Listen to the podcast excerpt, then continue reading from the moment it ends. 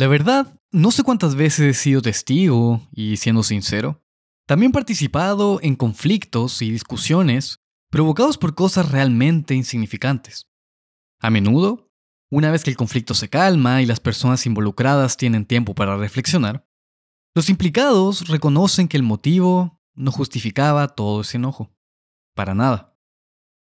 Pero todos sabemos muy bien que cuando estamos en medio de una discusión, cuando los ánimos están exaltados y la presión y la rabia se nos suben a la cabeza, resulta muy, pero muy difícil reconocer que el principio de todo el conflicto, la chispa que detonó todo, era algo realmente insignificante.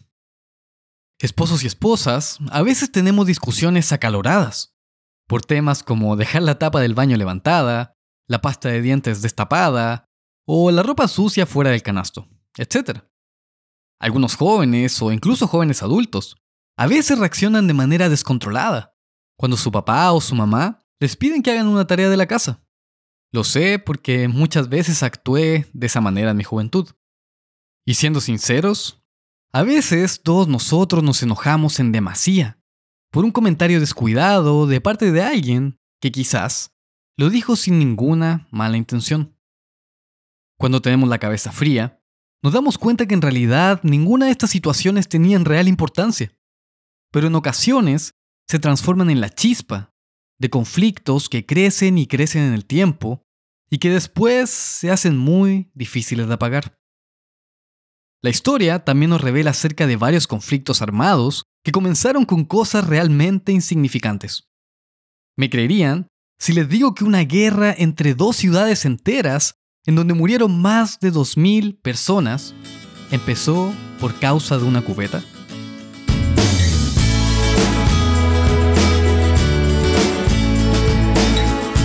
Hola a todos, mi nombre es Saúl Angarica y esta es una traducción del podcast de Tom Clark, en Algo para Reflexionar, el podcast para jóvenes y jóvenes adultos de la Iglesia de Dios, una asociación mundial.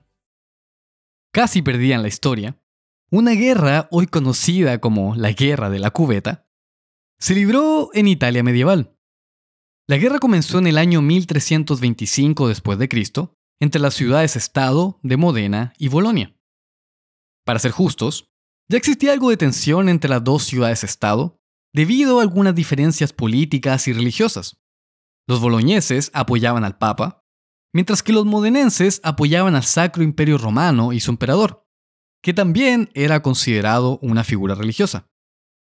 Pero la chispa que encendió la guerra, la chispa que provocó la muerte de más de 2.000 personas, fue una humilde cubeta de roble. La famosa cubeta se guardaba cerca del pozo de la ciudad de Bolonia, y los ciudadanos la usaban a diario para sacar agua. Cuenta la historia que una noche los soldados modenenses se infiltraron en el pueblo y robaron la cubeta. Supongo que querían hacer más difícil que la gente de Bolonia sacar agua. Al darse cuenta que la cubeta había sido robada la mañana siguiente, la gente de Bolonia exigió su devolución inmediata. Y cuando la demanda fue rechazada por parte de los modenenses, Bolonia se lanzó en una guerra de matar o morir. Los modenenses se encontraban muy superados en número, el ejército de Bolonia era casi seis veces más grande que el suyo, pero tenían un arma secreta. El ejército de los boloñeses estaba compuesto mayoritariamente por granjeros y civiles, no entrenados para la guerra. En cambio, el ejército de Modena estaba conformado casi en su totalidad por soldados profesionales y caballeros alemanes contratados. Y en este caso, el entrenamiento militar y la disciplina de los soldados modenenses terminó dándoles la ventaja. Después de una larga y sangrienta guerra, el ejército modenés terminó quedándose con la victoria, y se quedaron con la tan codiciada, inigualable y tan valiosa cubeta de madera. Es verdad que habían más cosas involucradas, como les comenté anteriormente. Había una lucha de poder entre el Papa y el Sacro Imperio Romano, que realmente comenzó más de 250 años antes. Pero lo que detonó esta guerra entre estas dos ciudades específicamente, la responsable inmediata de la muerte de más de 2.000 personas, fue una cubeta. Parece absurdo, pero esto fue lo que ocurrió. Hoy en día, esa cubeta tiene más de 700 años y aún existe.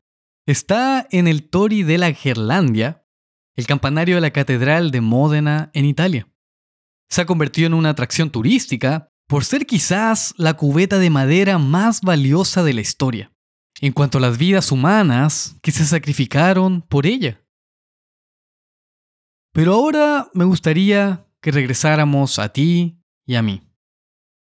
¿Cuántos de los conflictos, discusiones, causas de ansiedad, enojo, impotencia, rabia que hemos sentido no han sido causados por cosas que en realidad eran insignificantes?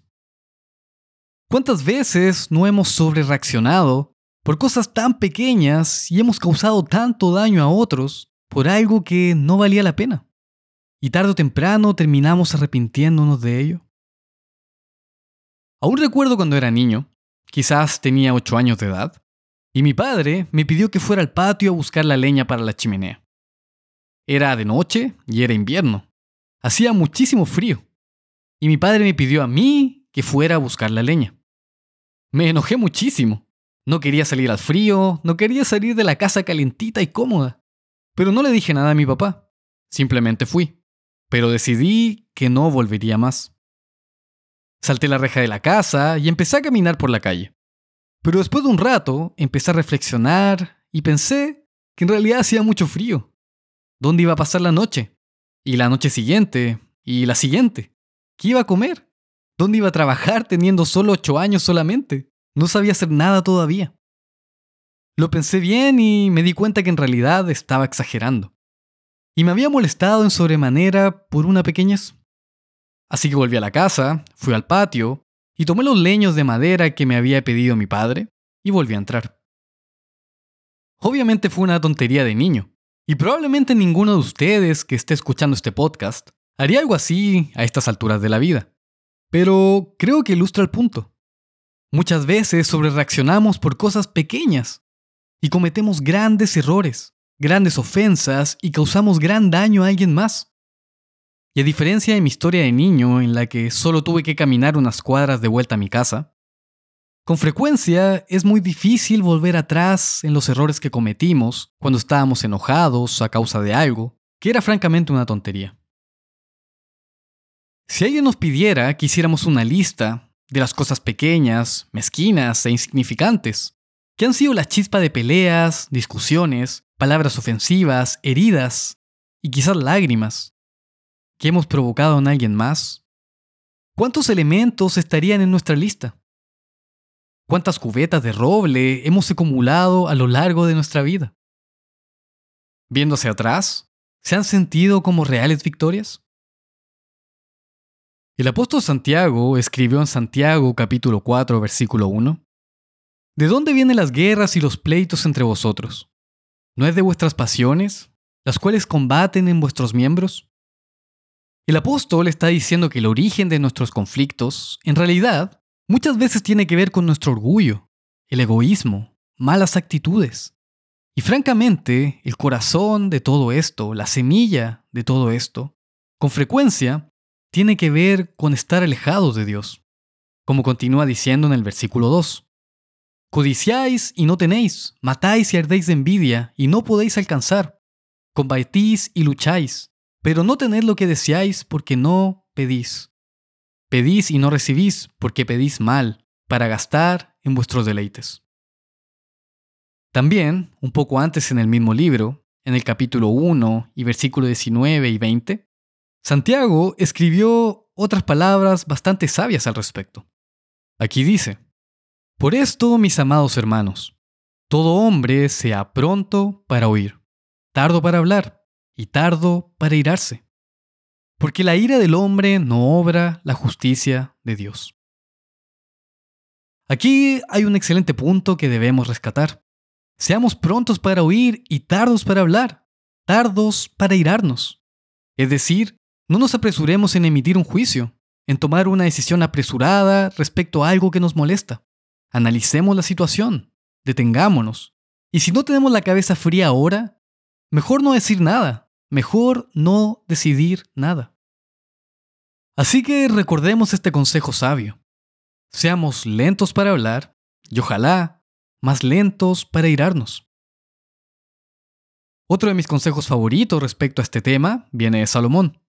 En Proverbios capítulo 15 y versículo 1, él escribió lo siguiente. La blanda respuesta quita la ira, mas la palabra áspera hace subir el furor. Y muchas veces decimos esas palabras ásperas, dolorosas y pensadas para lastimar, por algo que en realidad es una pequeñez, y terminamos desatando un conflicto muchísimo mayor que es difícil de detener. Así que tomémonos un momento la próxima vez que empecemos a enfadarnos, con algún amigo, con algún miembro de la iglesia, con mi hermano, con mi hermana, mi papá, mi mamá, mi esposo, mi esposa, etc. Y pensemos en qué es lo que está provocando mi enojo. Y detengámonos y preguntémonos, ¿cuál fue la chispa de todo esto? ¿Acaso vale la pena esta discusión? En el gran esquema de las cosas, ¿es esto realmente importante? ¿Estoy a punto de sobrereaccionar? ¿Me arrepentiré de lo que estoy a punto de decir o hacer? Si podemos hacer esto, francamente creo que hemos ganado algo de sabiduría. Y tal vez la próxima vez que algo nos moleste y sintamos que nuestro temperamento empieza a subir y nuestra sangre empieza a hervir, podremos detenernos y considerar si la chispa realmente justifica la respuesta. Y si realmente estamos dispuestos a luchar una guerra por una cubeta de madera. Y esto es algo para reflexionar.